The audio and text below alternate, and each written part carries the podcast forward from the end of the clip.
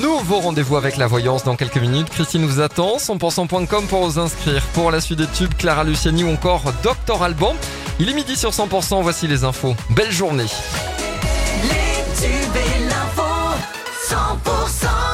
L'info en région, Cécile Gabot. Bonjour Cécile. Bonjour Emmanuel, bonjour à tous. L'attraction Adrénaline, toujours fermée et placée sous scellé judiciaire au Luna Park du Cap d'Agde. Samedi soir, je vous rappelle qu'un adolescent de 17 ans est mort. Une jeune femme de 19 ans a été euh, gravement blessée sur ce manège à sensation. Des expertises techniques doivent permettre de comprendre ce qui s'est passé, mais le bilan ne sera pas connu avant plusieurs mois, selon le procureur de Béziers. Après l'accident se pose d'ores et déjà la question des conditions d'utilisation de cette attraction par grand vent, a écrit le procureur de la République dans son communiqué alors que le vent soufflait fort le soir du drame. Le parc d'attractions était fermé hier soir par respect pour euh, la famille de la victime et pour honorer sa mémoire selon un communiqué publié sur la page Facebook. Les clients d'un hôtel et des riverains évacués à Amélie-les-Bains hier à cause d'une fuite de gaz. Selon les premiers éléments de l'enquête, c'est une canalisation qui se serait rompue sous un bâtiment du Grand Hôtel de la Reine actuellement fermé. Une vingtaine de personnes parmi lesquelles des riverains donc et des clients d'un hôtel situé à proximité ont été évacués par mesure de précaution et dans l'après-midi, tout est rentré dans l'ordre. C'est un café atypique qui a ouvert ses portes début, juillet dans le centre-ville de Perpignan. Robin Polino et Roman Gasnier ont ouvert leur établissement appelé Chetara.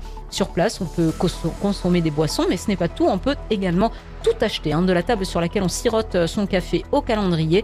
Un café brocante, c'est le concept de ce lieu qui a, ouvert, qui a été ouvert donc par ces deux passionnés de vide-grenier.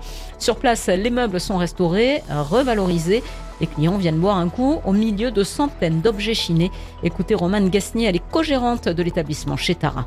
On va essayer de, refaire plein de choses pour, pour revaloriser euh, dans un premier temps par euh, souci écologique. Et en fait, on s'est dit que le recyclage et la brocante, c'est tellement, enfin, ça peut tellement bien s'imbriquer, si vous voulez, qu'on essaie de faire ça au mieux. Par exemple, avec des pichets, en soi, euh, en plaque émaillé, bon, on va mettre des plantes dedans.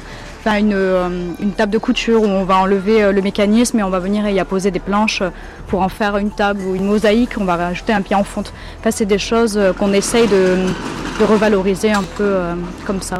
voilà. Le café brocante est ouvert du lundi au samedi. Il n'est pas exigé de consommer chez Tara pour chiner.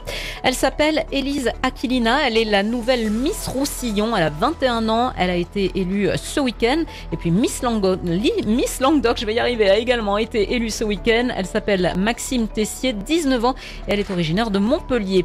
Le reste de l'actualité, trois familles touchées par la chute de branchage hier après-midi sur la commune de Sainte-Croix-du-Verdon dans les Alpes de Haute-Provence. Un enfant de 6 ans est mort. Trois autres personnes ont été gravement blessés. Enfin, au moins une trentaine de migrants sont portés disparus après le naufrage de deux bateaux au large de l'île italienne de Lampedusa. 34 euh, autres migrants qui s'étaient retrouvés piégés dans une zone rocailleuse de cette même côte ont pu être secourus. Les bateaux étaient de petites embarcations apparemment partis jeudi de Tunisie.